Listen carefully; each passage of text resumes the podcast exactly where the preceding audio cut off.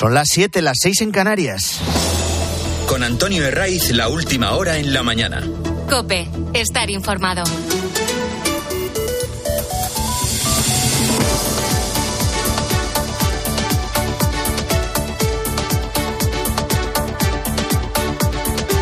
Muy buenos días, estás en la mañana del fin de semana de Cope, es sábado 21 de octubre y el día viene bastante más calmado que las dos últimas jornadas. Va a llover, sí, eh, eh, lo va a hacer en Galicia y en la mitad nordeste de Cataluña, pero nada que ver, sin la intensidad de lo que hemos visto esta semana. Además, las precipitaciones en esos puntos van a tender a remitir a lo largo de la tarde. Lo que han bajado, y lo vas a notar si sales a esta hora a la calle, son las mínimas más próximas al invierno que al otoño. La más baja la hemos encontrado en Soria, con dos grados, y luego están los clásicos como Teruel, Burgos, Ávila, Cuenca, donde los termómetros han caído hasta los 4 o 5 grados. Día de tregua en cuanto a lluvias, por tanto, hasta mañana porque ya te anticipo que va a llegar una nueva borrasca. Estamos en días de marear la perdiz con la investidura de Sánchez y la razón es evidente. El candidato del PSOE sigue sin tener los apoyos necesarios. Si le ponemos cifras, solo tiene amarrados a los 121 diputados suyos y los seis de Bildu. Oficialmente ninguno más. ¿Por qué? Fundamentalmente porque el cortejo de los independentistas está resultando más complicado incluso de lo que ya preveían los socialistas la misma noche del 23 de julio.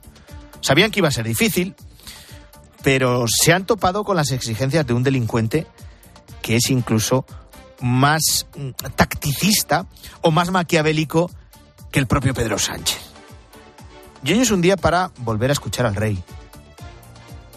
Su papel en la investidura lo deja clara la Constitución. Eh, proponer un candidato a la presidencia del gobierno después de consultar a los grupos políticos con representación parlamentaria. Es lo que hizo cuando designó a Fijo y tras la investidura fallida del candidato del PP es lo que ha hecho ahora con Sánchez. Y a partir de ahí, en este punto, no puede hacer más. Por mucho que desde algunos ámbitos se le exija a Felipe VI que impida la designación de un candidato que ha pactado ya la amnistía con los separatistas o que esté dispuesto a explorar fórmulas para atenderlo del referéndum. El Estado tiene otras herramientas con las que hacer frente a estas cuestiones que ya saben, el mismo Sánchez, antes de las elecciones generales, aseguraba que eran ilegales. ¿Por qué es protagonista hoy el rey? Fundamentalmente por una frase que ha pronunciado esta noche durante la entrega de los premios Princesa de Asturias y que es muy clarificadora de lo que hay que evitar. Lógicamente no cita a Sánchez, tampoco se refiere de forma directa a la investidura, pero en unos días, en unas semanas en las que el candidato socialista está buscando apoyos en Esquerra y en Junts, en unos días y en unas semanas en los que se da por hecho la amnistía, cobra especial relevancia el llamamiento del rey a la unidad. Son muchos nuestros problemas y las soluciones llegarán, como siempre ha sucedido y demuestra la historia de España, de la unidad, nunca de la división. Cuando nos detenemos.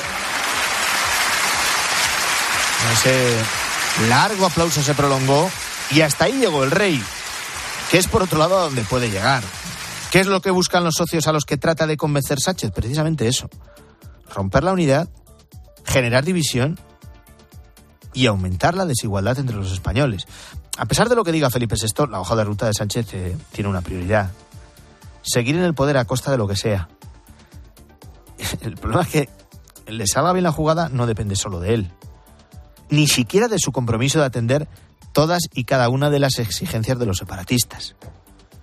Depende de un delincuente fugado que no se mueve ni por criterios políticos ni tampoco racionales.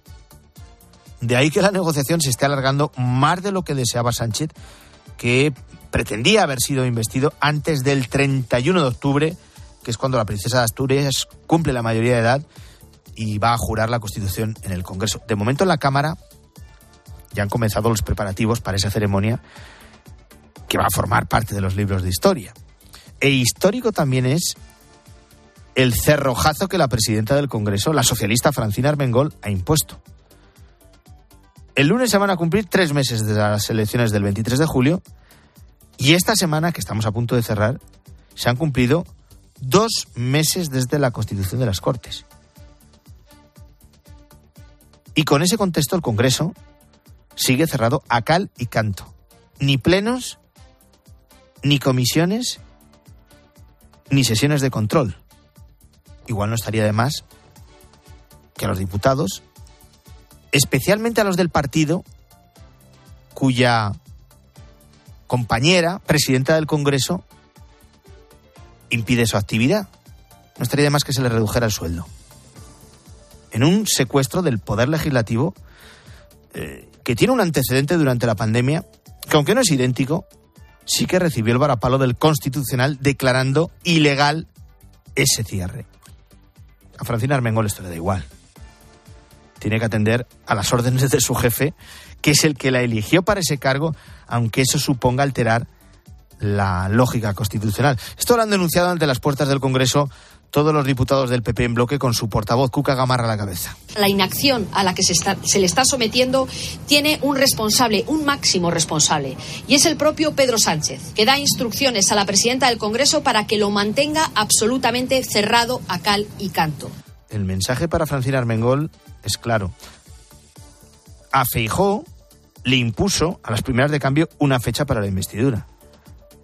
Ahora con Sánchez lo está dilatando de forma interesada y bloqueando a su vez todo tipo de actividad parlamentaria. La excusa es esa semana será que están preparando la, la jura de la Constitución de la princesa. Eso para el que se lo crea.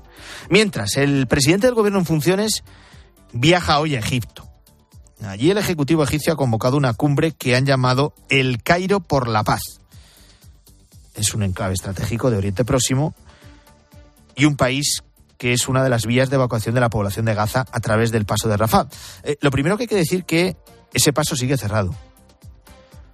Los llamamientos de Naciones Unidas para que entre ayuda humanitaria no han sido de momento atendidos. Lo último es que tienen que habilitar, eso es lo que cuentan, la carretera que transita desde ese paso, porque la vía está seriamente dañada y no pueden circular los camiones de ayuda humanitaria preparados para atender a la población de la franja de Gaza.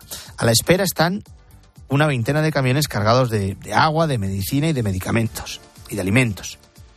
Estaríamos hablando de unas tres toneladas que las organizaciones humanitarias ya han advertido que son insuficientes porque hasta que estalló el conflicto por allí pasaban un centenar cada día. Este será uno de los asuntos que abordarán una treintena de líderes mundiales en la cumbre de Egipto de este sábado. Sánchez acude como presidente de turno de la Unión. Y el papel predominante que se le presupone, por esa coincidencia, ha quedado completamente diluido, reducido a la mínima expresión, por una división en el seno del gobierno de coalición en este asunto y porque no quiere añadir nuevos elementos de fricción a, su investidura. Eso es así. Eh, primero se quedó al margen del comunicado de condena al ataque de Hamas. Comunicado al que sí se sumaron desde Estados Unidos, Alemania, pasando por Francia, Reino Unido o Italia. El país que preside ahora mismo la Unión, que es España, no se sumó. Sánchez tampoco ha viajado a Israel. Y que sepamos, o al menos no, no nos lo han contado, ya lo habrían hecho no se ha puesto en contacto con Netanyahu, como sí han hecho los principales líderes mundiales. En cambio, Sánchez sigue manteniendo en su gobierno a una ministra como Yone Belarra, que continúa lanzando mensajes en clave antisemita. O a Irene Montero, que sigue la línea marcada desde Podemos. Tenemos una responsabilidad que es no ser cómplices del genocidio planificado que están llevando a cabo. Y eso exige tomar medidas para pararle los pies a Netanyahu y no mostrar ninguna complicidad con el Estado de Israel y con su gobierno de extrema derecha. A Sánchez desde la oposición le piden que censure los mensajes de sus socios de gobierno contra Israel. Pero eso es mucho pedir. En el caso de Irene Montero, la ha mantenido en el cargo, a pesar de su desastrosa ley del solo sí es sí, que ha beneficiado a cerca de 1.300 delincuentes sexuales. Dirá Sánchez ahora, lo de menos es que cargue contra Israel y contra su derecho a defenderse. De momento Sánchez sigue de perfil, con ese papel ya decimos insignificante en el contexto internacional, por mucho que nos vendan, que hoy acude a Egipto como mediador al ser presidente de turno de la Unión Europea. A Sánchez lo único que le interesa ahora mismo es sacar adelante su investidura y por eso mantiene un difícil equilibrio con este asunto, con sus socios de Sumar y de Esquerra, que, que son los más pro-palestinos en este conflicto. Y no vayamos a incordiarles demasiado, no vaya a ser que se trunque la investidura. ¿Sobre el terreno qué? Israel ha denunciado que esta noche se han visto obligados a activar las alarmas en el sur del país por los cohetes disparados por los terroristas de Hamas desde Gaza. Y mientras siguen definiendo la estrategia de respuesta que el ministro de Defensa israelí ha establecido en tres fases. Estamos ahora en la primera, una campaña militar con bombardeos y más tarde maniobras para neutralizar a terroristas y destruir infraestructura de Hamas. Después habrá operaciones de baja intensidad y luego se creará un nuevo régimen de seguridad. Pasará por el final de toda responsabilidad israelí sobre la vida cotidiana hasta crear una nueva realidad de seguridad para los ciudadanos de Israel y los residentes. Como ven, todo muy medido porque el primer ministro israelí ha perdido gran parte del crédito y no puede permitir equivocarse. Si la semana pasada decíamos que la incursión por tierra del ejército israelí no iba a ser inminente, ahora las declaraciones de su ministro de Defensa apuntan a que estarían ya preparados, ya listos para dar ese paso. Dependerá del visto bueno que le llegue desde Estados Unidos. Están pasando más noticias que te cuento ya en titulares con Sandra Senjo. Alerta antiterrorista. Se mantiene el nivel 4 en España y el ministro del Interior en funciones, Fernando Grande Marlasca, se ha reunido con los grupos parlamentarios a quienes ha pedido responsabilidad para no provocar alarmismo. Dimisión. Del ministro de Justicia belga porque el terrorista que mató a dos personas este lunes en Bruselas había sido reclamado por la justicia de Túnez, pero nadie realizó los trámites para su extradición. Un hecho que ha calificado como una cadena de errores inaceptable. Saqueos.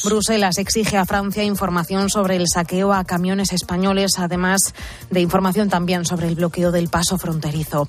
Los productores franceses vaciaron el jueves algunos vehículos españoles y destrozaron la mercancía, principalmente de vino. Crisis migratoria. El gobierno sigue buscando emplazamientos por toda la península para acoger a los miles de inmigrantes que permanecen en Canarias. Este viernes ha llegado otro cayuco a El Hierro con 148 personas, 20 de ellas menores de edad. Y pueblo ejemplar los reyes, acompañados de la princesa Leonor y la infanta Sofía, entregan hoy el galardón a las parroquias de Arroes, Pión y Candanal de Villaviciosa. El jurado ha valorado los avances tecnológicos que han impulsado el desarrollo en la zona sin renunciar a su esencia. Son las 7 y 13, son las 6 y 13 en Canarias. Sigue la mañana del fin de semana de COPE. Antonio Herray. La mañana. COPE, estar informado.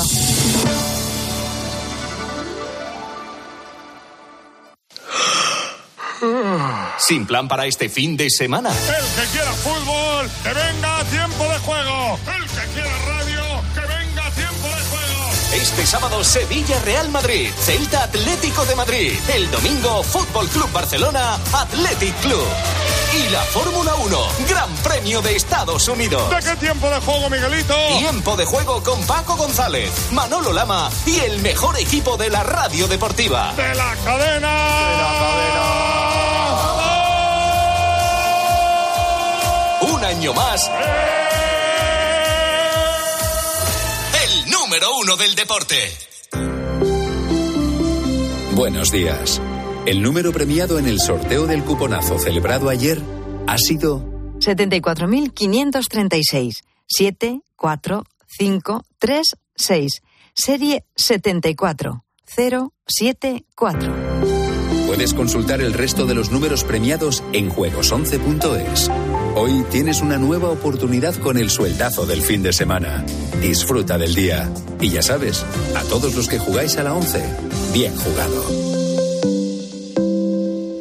Porque un precio solo no es suficiente, descubre que detrás de cada tecnoprecio siempre hay grandes tecnoventajas. Detrás del 15% de descuento en lavadoras y secadoras tienes la tecnoventaja de la financiación. O la de envío gratis. Detrás de cada tecnoprecio siempre hay grandes tecnoventajas. Oferta válida hasta el 26 de octubre. Financiación ofrecida por Financiera El Corte Inglés y sujeta a su aprobación. Consulta condiciones en tienda web o app. Antonio Herray. La mañana. COPE, estar informado. Vamos ya con los detalles de esa operación policial en España que ha permitido la detención de cuatro presuntos yihadistas desde el Ministerio del Interior, que dirige Fernando Grande Marlasca, aseguran que el dispositivo estaba en marcha antes de la guerra desatada en Gaza tras el ataque terrorista de Hamas. Nos aseguran que empezó en 2022 y que eh, se ha culminado esta semana. ¿Es coincidencia o no? Ahí están esos crímenes del islamismo radical en un instituto de Francia y en Bélgica con el asesinato de dos aficionados suecos que iban a ver a su selección de fútbol. Vamos a conocer más detalles, jefe de interior de COPE, Juan Baño. Las detenciones se han producido en localidades de Huétor, Tájar en Granada, Cubelles en Barcelona y otros dos en Madrid. Adoctrinaban además a otros captados por la causa. La investigación comenzó en agosto cuando se detectó al llamado Califa, un individuo marroquí con documentación ya española que dinamizaba y creaba grupos privados con los que hablaba de manera abierta de la causa terrorista. Normalmente no se conocían entre sí, aunque dos de ellos, españoles conversos, chico y chica, llegaron a conectar, incluso casarse, previa autorización del líder del grupo. Ahí comenzó un proceso de radicalización extrema en el que grababan vídeos en los que reclaman derramar sangre para recuperar al Andalus y restaurar el califato. El cuarto de los arrestados es también marroquí, todos en la veintena, menos la mujer española que anda en las treintena. Bueno, una operación que llega al mismo día en el que el ministro del Interior, Fernando Grande Marlasca, presidía una reunión con los representantes de los grupos parlamentarios, una cita en el Congreso después de que el pasado martes los expertos de la lucha antiterrorista acordaran mantener el nivel 4 sobre 5, pero reforzándolo con medidas eh, complementarias. Eh, Marlasca se muestra tajante y pide no identificar la llegada de inmigrantes irregulares con la alerta antiterrorista. He pedido a los grupos parlamentarios responsabilidad y sentido de Estado, imprescindibles para evitar mensajes que generen desconfianza en las instituciones o un innecesario alarmismo en los ciudadanos. Bueno, el PP lo que le pide al ministro del Interior es que convoque la comisión de seguimiento del pacto antiyihadista para abordar la situación de seguridad en España y lamenta la oposición que no se haya celebrado entre la última legislatura. Mientras, y pese a los anuncios y los acuerdos políticos, la ayuda humanitaria sigue sin poder entrar en la franja de Gaza. Y se va a retrasar al menos hasta hoy sábado. La apertura del paso fronterizo de Rafah entre Egipto y la franja de Gaza aún no es una realidad. Todo entorpecido por la dificultad de las labores de reparación de las vías de acceso destruidas, aseguran, por los bombardeos de Israel. Mientras la urgencia por entregar esa ayuda se recrudece, la imagen es la de una multitud de camiones cargados con ayuda parados en ese paso de Rafah. Vehículos que llevan tres toneladas de comida, agua o medicinas. José Luis Concejero, buenos días. Buenos días, son camiones con medicamentos, agua, alimentos básicos, las necesidades más esenciales para miles de personas que se encuentran en Gaza sin poder salir y que se han convertido en los grandes olvidados de este conflicto en Oriente Próximo. Tres toneladas de mercancía en Rafah, en la frontera entre Egipto e Israel, productos esenciales y que necesitan ahora mismo más de 300.000 personas. Estos camiones no son solo camiones, son la diferencia entre entre la vida y la muerte para mucha gente en Gaza, ha dicho desde la zona Antonio Gutiérrez, que es el secretario general de las Naciones Unidas. Lo que necesitamos es que se muevan cuanto antes. Desde la ONU confían en que la ayuda empiece a llegar cuanto antes. Solo se permitirá la entrada de unos 20 camiones al día, una ayuda insuficiente si tenemos en cuenta que antes de la guerra necesitaban 100 camiones al día. Bueno, lo último sobre el terreno es la liberación por parte de los terroristas de Hamas de dos ciudadanas estadounidenses que fueron secuestradas en un kibbutz el pasado 7 de octubre. Son dos de los 200 eh, rehenes que se estima todavía permanecen en manos de los terroristas de Hamas. El gobierno de Joe Biden asegura que no parará hasta dar con el paradero del resto de desaparecidos. Corresponsal en Washington, Juan Fierro. El secretario de Estado estadounidense, Anthony Blinken, exigía la liberación de todos los rehenes en manos de la organización terrorista Hamas tras la liberación de dos ciudadanas estadounidenses con la intermediación del gobierno de Qatar.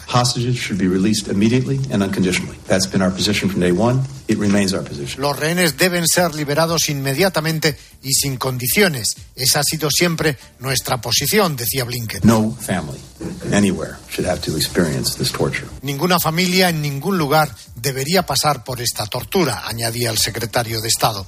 Las dos mujeres liberadas son Judith De 59 años, y su hija Nathalie, de 17, de Evanston, en Illinois, muy cerca de Chicago, y que fueron secuestradas en el kibbutz Nahal Oz cuando estaban visitando familiares. Las dos mujeres fueron entregadas por la Cruz Roja al ejército de Israel, que las trasladó a una base militar en el centro del país.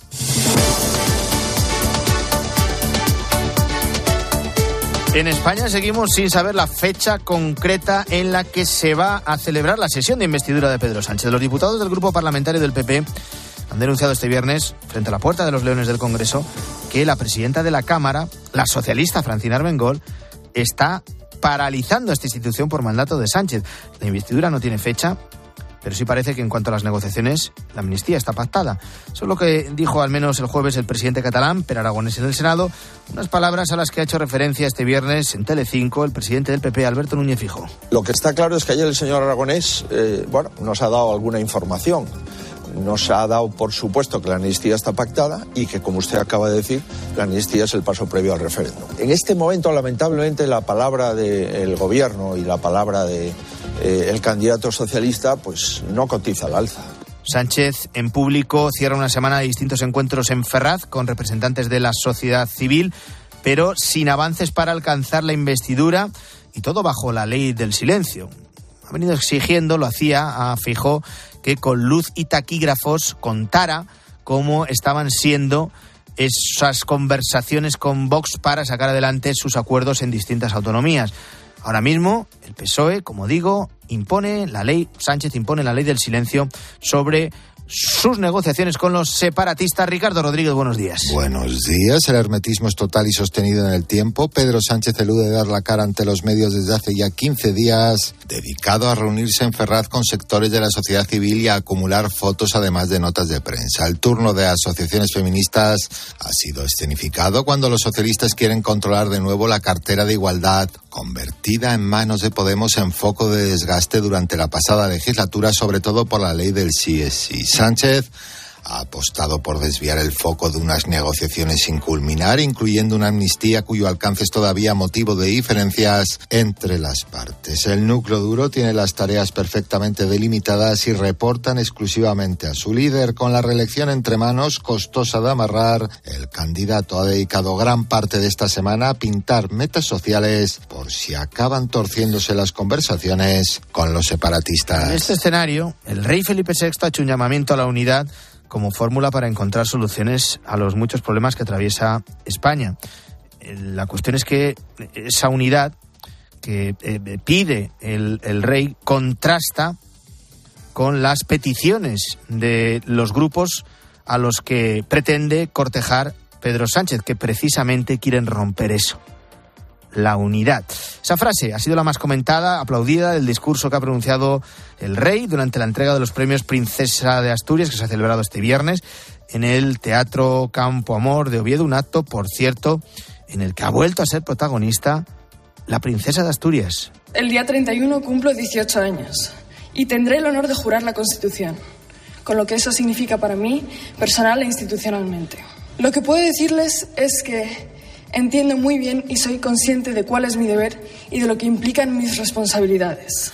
Y entre los premiados, la más aclamada, Meryl Streep, la actriz estadounidense que ha protagonizado dos de las imágenes más comentadas de esta semana, su baile con gaitas y el abrazo a un fan de 10 años que la esperaba a las puertas eh, de un acto llorando y, que le reclamó su atención. Eh, ha acaparado también los focos a la entrega de los galardones, las ovaciones a su llegada al teatro.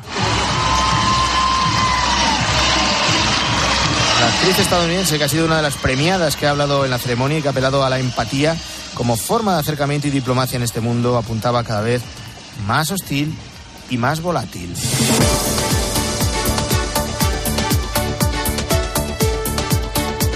Bueno, lo que vamos dejando atrás es la borrasca mm, Line. En su paso por la península ha dejado registros históricos de lluvia y de rachas huracanadas de viento, además de cientos de incidencias como árboles caídos, balsas de agua, cortes de carretera, vuelos desviados, además de complicaciones en el servicio de tren y de metro. Hoy van a bajar las temperaturas, lo notas ya si sales a la calle, pero el tiempo va a estar seco en general, a la espera de una nueva borrasca que complicará el tiempo a partir de mañana domingo. Lo explica Rubén del Campo de la Domingo Agencia por la de tarde, Meteorología. Una borrasca que se acerca por el Golfo de Cádiz va a dejar otra vez vientos intensos y lluvias, sobre todo en el suroeste de la península, en Andalucía, en Extremadura y otros puntos también de la zona centro. Y ya el lunes esta borrasca atravesará nuestro país de sur a norte y dejará otra vez un episodio de lluvias generalizadas con vientos también intensos.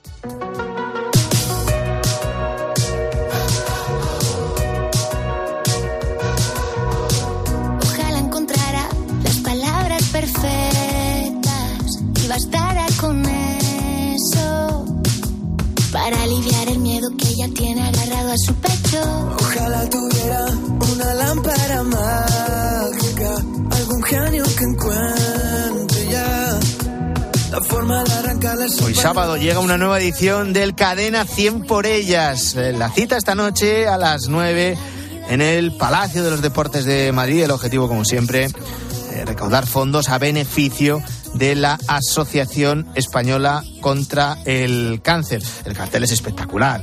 Los que asistan esta noche a este Cadena 100 por ellas van a escuchar artistas pues como Sergio Dalma, como Beret, Chanel, Vico Rosalén, Edurne o Álvaro de Luna. Y el himno, esta canción que escuchas, lo ha compuesto Conchita. Se llama Y a ti nadie te quiere. Que aquí nadie te quiere.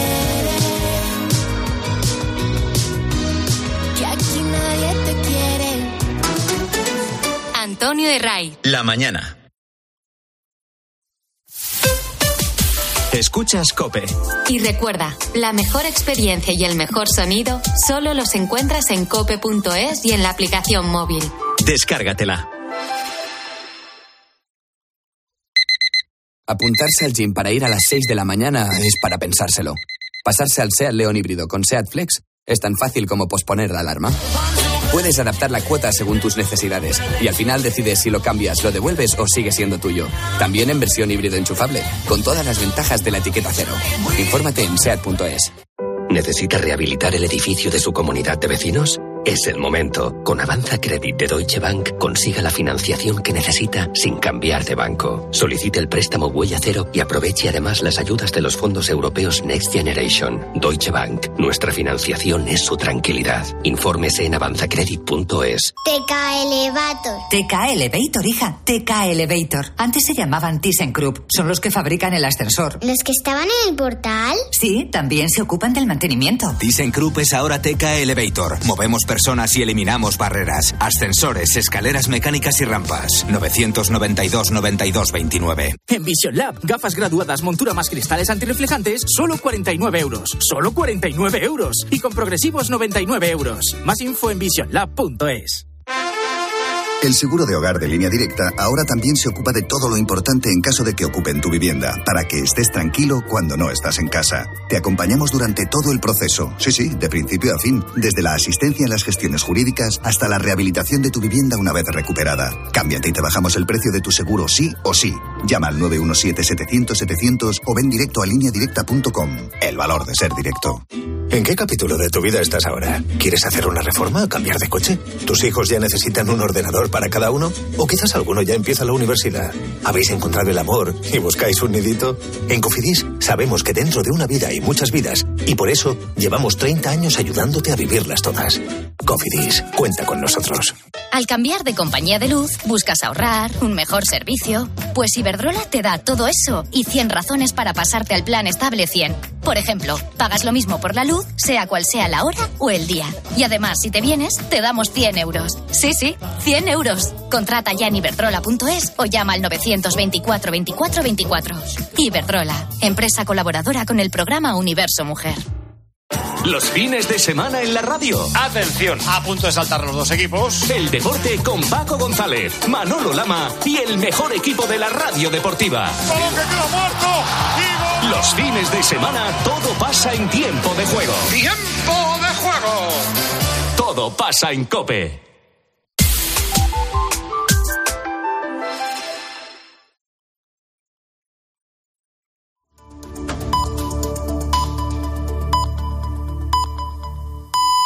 Son las siete y media, las seis y media en Canarias.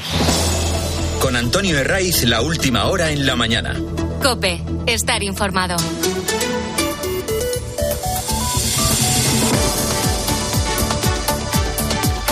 Muy buenos días, avanza la mañana del fin de semana de COPE en este sábado 21 de octubre que viene, eh, como tiene que venir, el otoño con temperaturas más bajas de las que venimos disfrutando durante estos días. Eso sí, en cuanto a las lluvias, nos dan una tregua a lo largo de este sábado a la espera de la llegada de una nueva borrasca mañana domingo. Enseguida te cuento lo que está pasando en Gaza, pero antes quiero que conozcas a Carlota Martínez Alba. ¿Quién es Carlota? Bueno, Carlota es una sevillana eh, que podemos decir que conoce mejor Angola que Sevilla. Ella es misionera de las esclavas del Divino Corazón, está en Luanda, en la capital de Angola, donde trabaja en una escuela impartiendo clases en portugués. Su vocación religiosa le llegó por dos vías distintas. Con ella hemos hablado en la mañana del fin de semana de COPE. Primero mi familia, mis abuelos, mis padres, vivir la, con mis hermanos, pues fue la cuna. Y después también mi, mi educación, yo fui al colegio de las esclavas del Divino Corazón en Sevilla y también ahí pues creció y mi vocación, mi conocimiento de Jesucristo y, y un poco pues sentía ahí la llamada a seguirlo, ¿no? Para la hermana Carlota, el territorio de Angola es un viejo conocido porque es su segunda vez allí. De hecho, su trayectoria como misionera empezó en 2005, cuando viajó por primera vez a este país africano, estuvo hasta 2017 momento en el que se trasladó a Manila. Daba clase de español en un, en un colegio y también ayudábamos los fines de semana a la parroquia. También tiene otro tipo de, de pobreza, ¿no? quizás más visible porque ahí viven conjuntamente en los grandes centros comerciales junto con al lado pues la, las partes más empobrecidas. ¿no? Entonces es un contraste como, como más fuerte, ¿no? Eh, distinto de aquí, de Angola, que quizás aquí la, la mayoría de la población pues vive, vive en niveles de pobreza, miseria, ¿no? Bueno, a Carlota su congregación le encargó pasar tres años en Filipinas y una vez cumplido ese tiempo volvió a Luanda. Ahora tiene 53 años y estos últimos 18 años los ha pasado enteros dedicados a la misión.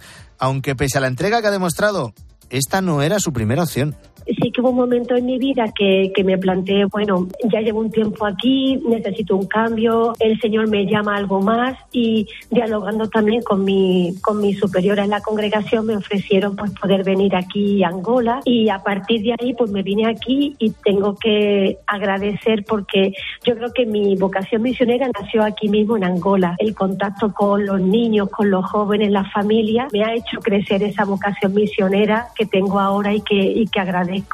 Qué ejemplo. Carlota es uno de los 12.000 españoles misioneros que trabajan por todo el mundo. Hay que decir que más de la mitad son mujeres, como esta sevillana. Su historia la conocemos en la víspera de un día muy importante para la misión en todo el mundo. Mañana se celebra el Domun. Su lema, el lema de este año es Corazones ardientes, pies en camino, aunque en realidad todo octubre es el mes de las misiones. De ahí la necesidad de resaltar la labor de los misioneros y de colaborar con el trabajo incansable que realizan por todo el mundo. Están pasando más noticias en este sábado y te las cuento con Sandra Senjo. Se cumplen dos semanas del ataque terrorista de Hamas a Israel. La ayuda humanitaria sigue sin poder entrar en la franja de Gaza. La apertura del paso fronterizo de Rafah entre Egipto y la franja sigue sin materializarse, aunque se espera que en las próximas horas pueda entrar la primera tanda autorizada de una veintena de camiones. Mientras, Israel asegura que durante esta noche han seguido bombardeando objetivos que se estaban utilizando con fines terroristas por parte de Hamas. España mantiene el nivel 4 de alerta antiterrorista con medidas complementarias tras la escalada de tensión en Oriente Próximo. El ministro ministro del Interior en funciones, Fernando Grande Marlasca, se ha reunido con los grupos parlamentarios a quienes ha pedido responsabilidad para e-, evitar mensajes que generen desconfianza o un innecesario alarmismo en la ciudadanía. Además, ha pedido no confundir terrorismo con inmigración. El ministro de Justicia belga dimite tras admitir una negligencia en el atentado de Bruselas del lunes. Después de conocerse que el terrorista que mató a dos personas había sido reclamado por la justicia de Túnez en agosto de 2022, pero nadie realizó los trámites para su extradición. Una cadena de errores que el propio ministro ha calificado como un fallo individual monumental e inaceptable. Y tras el parón de selecciones ya ha vuelto el fútbol a primera división. Ignacio Arzuaga. El primer partido tras el parón ha enfrentado Sasuna y Granada en el Sadar en un encuentro que ganó 2-0 el conjunto navarro. Hoy se enfrentarán Real Sociedad Mallorca a las 2 de la tarde, Getafe Betis a las 4 y cuarto, Sevilla Real Madrid a las 6 y media y Celta de Vigo Atlético de Madrid a las 9 de la noche. En cuanto a la segunda división ha ganado el Leganés el español 0-1 y se ha convertido en el nuevo líder de la segunda división española y en motor. Gran premio de Estados Unidos con buenas y malas noticias para los españoles. Carlos Sainz saldrá el próximo domingo desde la cuarta posición y Fernando Alonso desde la decimoséptima tras no superar la Q1. Escuchemos al piloto español. No, yo creo que ha sido lo máximo. Creo que la vuelta no ha sido ideal, sobre todo la salida de boxes, el tráfico y creo que crucé la línea con solo un segundo restante y he empezado la vuelta muy cerca de los coches de delante. Y veremos si mañana pues podemos hacer un buen sprint porque la carrera del domingo está totalmente comprometida. Hoy será la carrera al sprint a las siete y media de la tarde.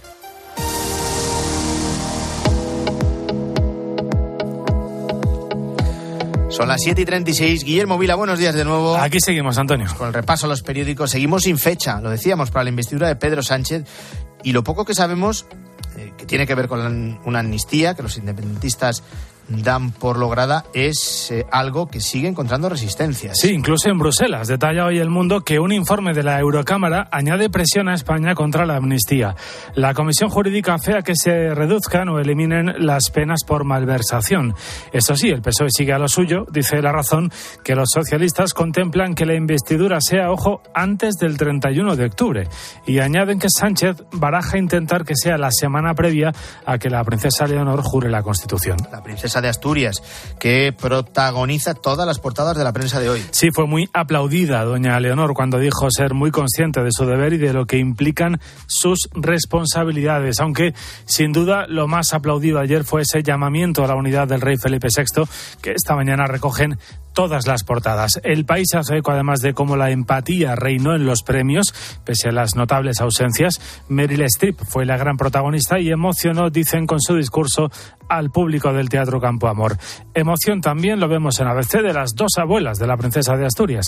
Tanto doña Sofía como Paloma Roca Solano siguieron muy de cerca las palabras de su ilustre nieta. En cuanto a la situación en Oriente Próximo, hay dudas sobre el papel que está jugando España en la guerra de Israel contra Hamas. Sí, Sánchez va a la cumbre de Egipto de hoy, pero señala ABC ni llama ni piensa visitar Israel. Además, el Congreso sigue sin dar explicaciones, el presidente sigue sin dar explicaciones en el Congreso sobre cómo afecta la crisis en Oriente Próximo a nuestro país. De esto precisamente habló ayer Marlasca con los portavoces parlamentarios en el Congreso. Cuenta El Mundo que ante los llamamientos a la calma del ministro, el PP reclama que se reúna el pacto antiyihadista, un pacto por cierto Antonio, que en 2017 no firmaron ni el PNV, ni Bildu, ni Esquerra, ni Vox. Pues precisamente a Vox le dedica veces hoy un largo reportaje en el que tratan de adentrarse en las 72 horas en las que Santiago Abascal perdió el control del partido en Baleares. Según este diario, el sector duro se revela contra las directrices nacionales y dinamita el acuerdo con el PP a los 100 días. Una rebelión que amenaza con tumbar los presupuestos, lo que prorrogaría los de Armengol. 7 y 38 seguimos.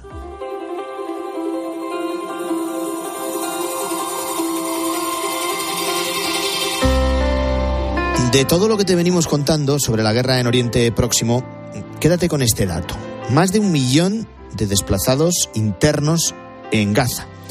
Son palestinos que han tenido que abandonar sus hogares huyendo de la respuesta israelí al ataque terrorista de Hamas de hace dos semanas. Muchos de ellos se han refugiado en escuelas de Naciones Unidas, algunas de las cuales también han sido bombardeadas. Alrededor de 600.000 se han trasladado desde el norte de la franja de Gaza hacia el sur, después de que el ejército de Israel hiciera varios llamamientos para que los civiles evacuaran la ciudad de Gaza y otras poblaciones del norte de este territorio palestino. Gran parte de esos refugiados son niños. Entre los miles de muertos causados por los ataques del ejército israelí hay varios centenares de menores. Jamás ha hecho lo posible por impedir esta evacuación. Ya sabes que quiere utilizar a su eh, propia población también como mm, escudos humanos. Eh, miles de palestinos se han concentrado en el paso fronterizo de Rafah con la intención de cruzar a Egipto, aunque, como te venimos contando ahora mismo, mm, es una incógnita todavía cuántos lo van a poder hacer y si se lo van a permitir. Las autoridades egipcias no quieren que cientos de miles de palestinos salgan de Gaza y se refugien en su, en su territorio. Nos vamos a situar en la zona, vamos a situarnos concretamente en Jerusalén Este. Allí se encuentra Laura Bill, que es representante adjunta de UNICEF en Palestina y a la que yo le doy los buenos días en la mañana del fin de semana de COPE. Laura, ¿qué tal? Muy buenos días. Buenos días a ustedes también. Bueno, ¿cuál es la situación humanitaria en Gaza y en general en los territorios eh, palestinos? ¿En qué eh, situación están esos desplazados internos de los que hablábamos y, y también de los que directamente mm, no han hecho eh, caso a los llamamientos porque han decidido quedarse en sus casas y no abandonar su territorio. Bueno, la situación actual en la franja de Gaza es sumamente preocupante. Los niños siguen pagando el precio más alto por esta escalada de violencia. Como ustedes lo han dicho, hay, se, se, habla de más de un millón de desplazados pero los datos no están confirmados porque como no tenemos formas de evaluar la situación ahí mismo, es muy difícil de tener datos bien firmes. Sin embargo, se habla de 600.000 hasta un millón de personas desplazadas que se desplazaron del norte hacia la sur, al sur de la franja de Gaza. El 50% de ellos son niños. También tenemos datos del UNICEF por los socios que tenemos de más de 3.700 palestinos muertos, entre ellos más de 1.500 son niños y también hay mucho más heridos, como más de 2.000. Al margen, al margen de las cifras, al margen de los datos, de las cifras que siempre son, son frías y que eh, son imposibles de eh, concretar y que se van quedando también y que se, y se van quedando viejas prácticamente al, al minuto. Eh, ¿Cuál es la situación de esos menores? ¿Cómo les está afectando este conflicto tanto física como psicológicamente? Sí, bueno, la, magnitud de las hostilidades han tenido graves consecuencias humanitarias y están poniendo aún más a riesgo a los niños de la franja de Gaza y a sus familias. Como habrán escuchado, ya casi no hay acceso a servicios básicos, esenciales, los hospitales están saturados, no hay suministros casi, las condiciones de alojamiento en donde los desplazados se están quedando son pésimas casi no hay agua, no hay electricidad y tampoco es que hay combustible. Y, para los niños, eh, si usted es un niño hoy en día en Gaza de 10 años, ya, ya habrá pasado seis veces por ese tipo de escalada de violencia. Así que usted se podría imaginar la situación psicológica en la cual los niños hoy día en la franja de Gaza están. Nos ha hablado de las carencias, de lo que no tienen. Eh, ¿Qué tipo de ayuda humanitaria sería necesario que se les hiciera llegar de forma urgente? Bueno, la primera cosa que se necesita es, eh, es obviamente que se abre un corredor humanitario. Eh, se está haciendo un montón de negociaciones a nivel muy altos con el gobierno de Egipto también para que se abra un, un corredor humanitario entre la frontera de Gaza en Rafa y la frontera de Egipto. Eh, la primera cosa que se requiere obviamente es, combustible. El combustible sirve tanto para los hospitales que también para la producción de agua. También se requiere de forma urgente agua porque la gente lleva más de una semana sin agua y, tenemos ya reportes que los niños están tomando agua del mar, también estando, están tomando agua que es insalubre. Eh, se requiere comida porque no ha entrado comida desde hace más de dos semanas y, también se obviamente se necesita ah, eh, suministros esenciales para los puestos para los hospitales y los puestos de salud porque hay muchos muertos, muchos heridos y se requiere brindarles asistencia médica. Eh, además de todo eso, se necesita, se requiere también todo un apoyo psicosocial para los niños, como lo he mencionado anteriormente. Eh, nos decía, nos hablaba de esos niños que con solo 10 años mm, ya acumulan ya eh, unas demasiadas escaladas de violencia. ¿Habían vivido en los territorios palestinos una catástrofe humanitaria similar en las últimas décadas? Mm, mm, no, no de lo que sabemos. O sea, eso realmente, esta escalada es una de las más grandes e importantes que, que, se han, que, se que ha vivido la población en, la franja de Gaza. Ha, habido obviamente varias escaladas eh, en los años ulteriores. Casi cada año eh, hubo una escalada, pero las escaladas hasta ahora han sido cortas y no con el mismo con la misma magnitud.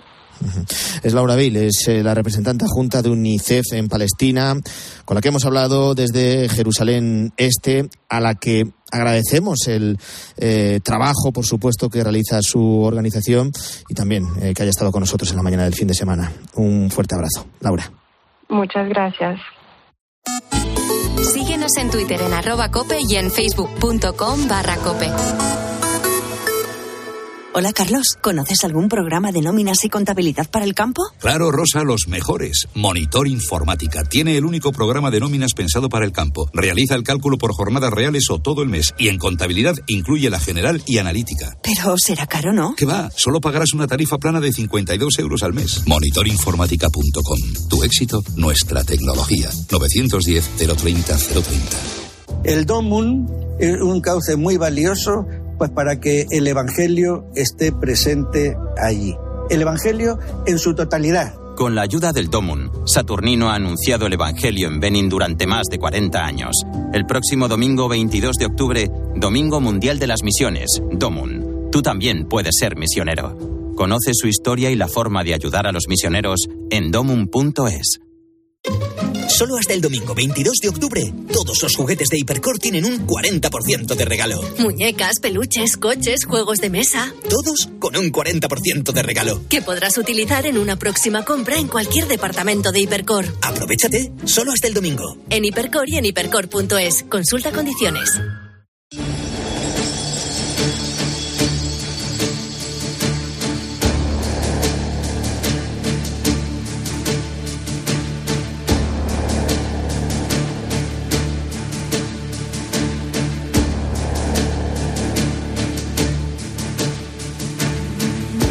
Nos vamos acercando a las 8 y como cada sábado en la mañana del fin de semana de Cope, eso quiere decir que nos ponemos a cubierto. Eh, tienes muchas opciones y si la que eliges es una sala de cine, aquí te damos las claves de los estrenos con Jerónimo José Martín. Jero, buenos días. Buenos días, ¿cómo estás? Bueno, los seguidores de Scorsese están de enhorabuena. Creo que es la peli 26, el director estadounidense. Seguramente es el rey de los gángsters, de los western más extravagantes, de, muchas cosas más. El del lobo de Wall Street, Taxi Driver, El Irlandés, Toro Salvaje, eh, uno de los nuestros, en fin. Esta vez vuelve, aunque nunca se haya ido, con un complot contra los indios. Scorsese lo ha llamado Los Asesinos de la Luna. Me han enviado desde Washington DC a ver lo de los asesinatos. ¿Qué exactamente? ¿Quién los comete? Esperas un milagro que acabe con todo esto. Sabes que ya no hay milagros. Hay milagros, eso lo dice Robert De Niro, que es el malote de la película, eh, una película de hechos que nunca se han contado, que muy pocas veces, uno de los primeros casos del FBI que se eh, fundó en los años 20, justo cuando eh, los indios Osang eh, en Orlajoma se volvieron las personas más ricas del mundo cuando se encontraron petróleo allí. De pronto se dio un caso de mestizaje extraño, sobre todo porque en el ámbito anglosajón, como bien, sabes, no hubo mucho mestizaje y enseguida se ve que algo pasa porque empiezan a morir indios de modo misterioso y algunos asesinados. Es el planteamiento de la novela de David Grant, es una true crime, es decir, se basa en hechos reales eh, donde enfrenta a Robert De Niro con una india, que es una tipa genial, muy bien interpretada por Lily Gladstone, y que entra DiCaprio ahí, que es el sobrino de... Y DiCaprio es como entre el bien y el mal, no duda, porque hace el mal, pero a la vez tiene arrepentimiento. Tema que ya ha desarrollado mucho últimamente, sobre todo en, Silencio en el Irlandés, Además, los indios son católicos, se han hecho católicos y de pronto aparecen cosas extrañas que nunca hemos oído. Por ejemplo, si está relacionada la masonería con el Ku Klux Klan, lo cual es bastante interesante. Es larguísima la película, 206 minutos, pero tiene tal producción, tal nivel de, de diálogos, tal, eh, la historia es tan original la que te cuenta que funciona muy bien. Es el fin de una época, el inicio de la degradación de otra, una fotografía de Rodrigo Prieto sensacional, acaba con unos noticiarios como si fuese el nodo y acaba con un empieza con los noticiarios y acaba como si fuese un serial radiofónico violenta como todas las de mm, Scorsese, pero no tanto como otras, con lo cual es un peliculón de aquí te espero, ¿no? Larga pero buena película. Sí, nos vamos a situar ahora en Irlanda, en la Irlanda del siglo XIX, que es donde nos lleva un escritor de cuentos y novelas de misterio que se llama Sheridan Le Fanu. En él se ha inspirado la siguiente película que tiene un poco de todo y no todo bueno, eh, pero sí mucho terror gótico, es El legado.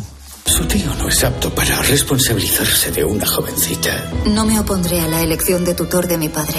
Mi tío es peculiar. Una palabra suave para un presunto asesino. Ahí está la clave, ¿no? Joven heredera que su padre, como es menor de edad, ha dispuesto que su tío eh, cuando muere su padre, pues su tío es el tutor y el tío es un tío peligrosísimo que llega con sus dos hijos a hacerse con la herencia, ¿no? Entonces es el acoso a ella, o sea, es un terror psicológico más bien de este escritor, efectivamente del siglo XIX, que es mm, precedente en muchas películas de terror, atmósfera gótica, muy bien hecha, con una buena interpretación de Agnes Ocasey, buena fotografía del honor Bowman, pero no da más de sí, o sea, al que le guste estas películas de época le gustará, se lo pasará mal, pero no aporta demasiado. Venga, por entonces la siguiente. No es la primera vez que se lleva al cine la eh, transformación de algunos seres humanos en animales y al revés.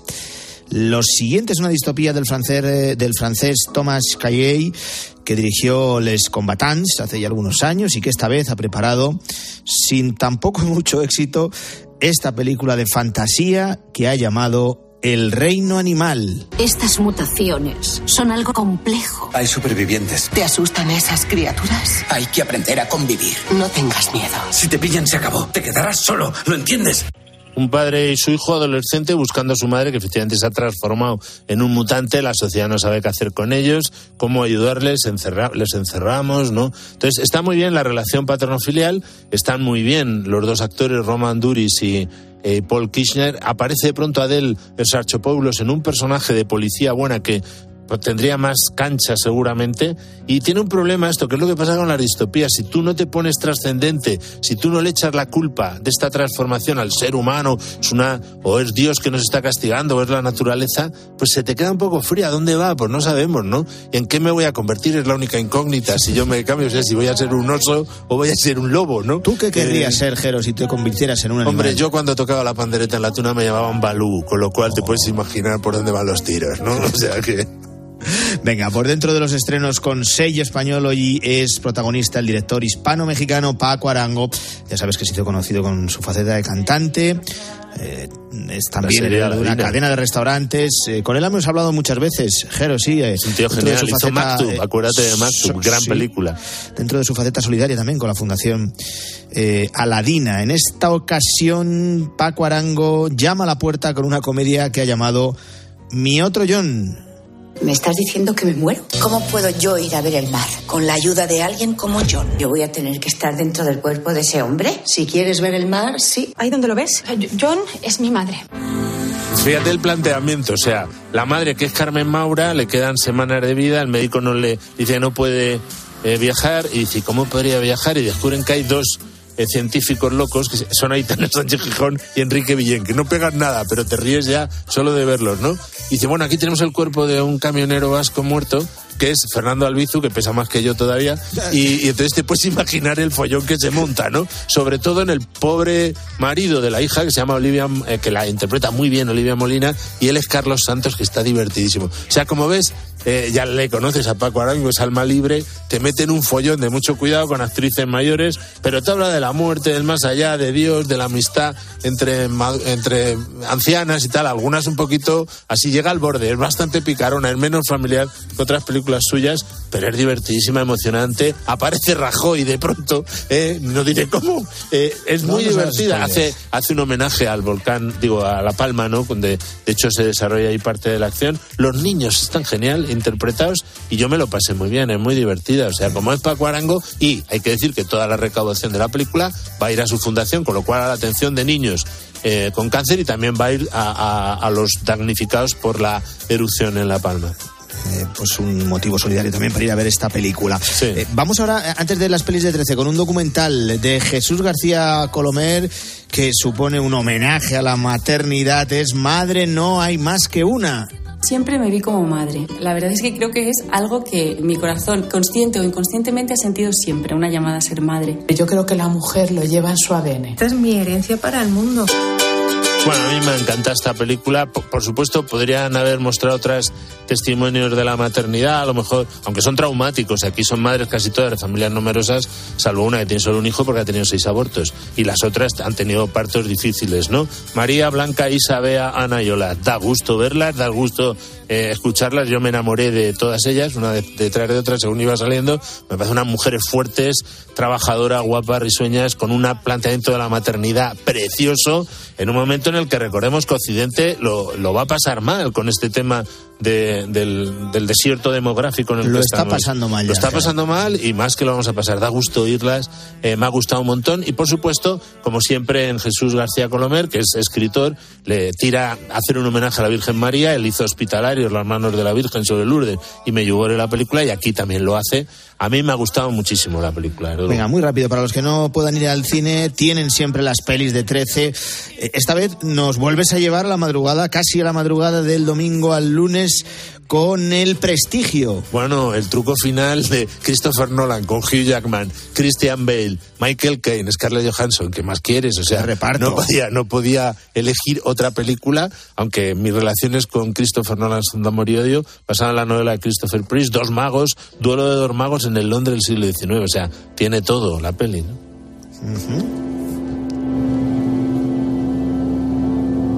Y luego el sábado también, hoy sábado tenemos un poquito de todo, Ger, una intriga de época, una peli de acción total con el tío Arnold. Sí, hombre, el emperador de París, Eraser, el eliminador. Y luego mañana tenemos con Niños Prodigio, el pequeño coronel con Joselito y Marisol rumbo a Río, de, con Marisol, claro, de Fernando Palacios, buen director, ¿no? O sea que tenemos de todo un poco y el domingo incluso un western, un musical, una policía que hay un Wayne Branigan, atento. O sea que de todo, como siempre. Para dejarlo en todo lo alto. Gracias, Jero, buen fin de semana. Gracias a ti, un abrazo enorme.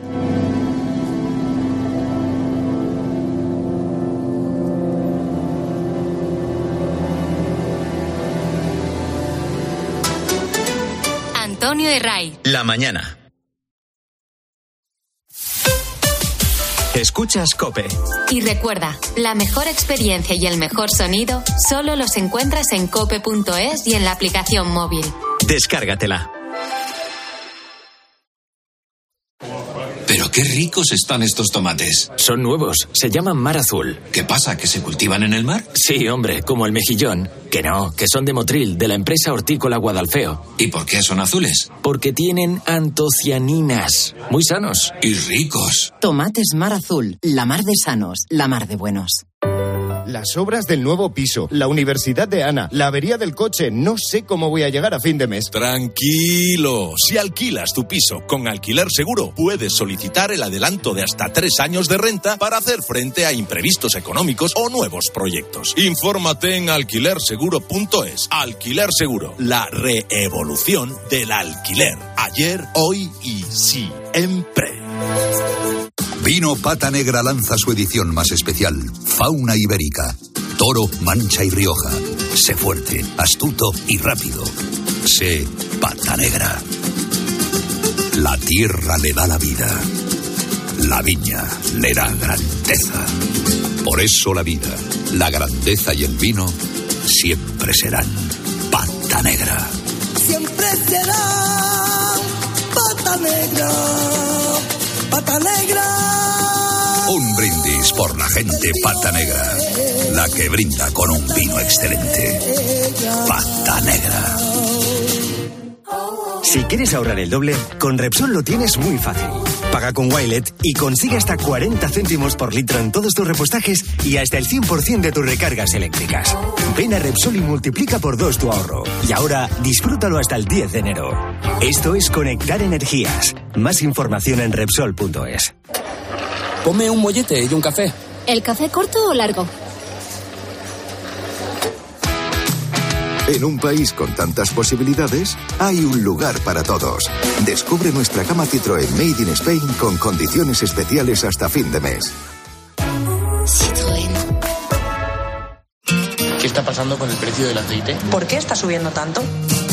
La respuesta a esta y a más preguntas las encuentras este sábado desde las ocho y media de la mañana en Agropopular con César Lumbreras.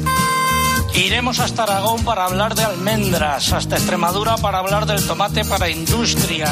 Agropopular, el programa de información agraria decano de la radio española. También en cope.es, en tu móvil y en redes sociales.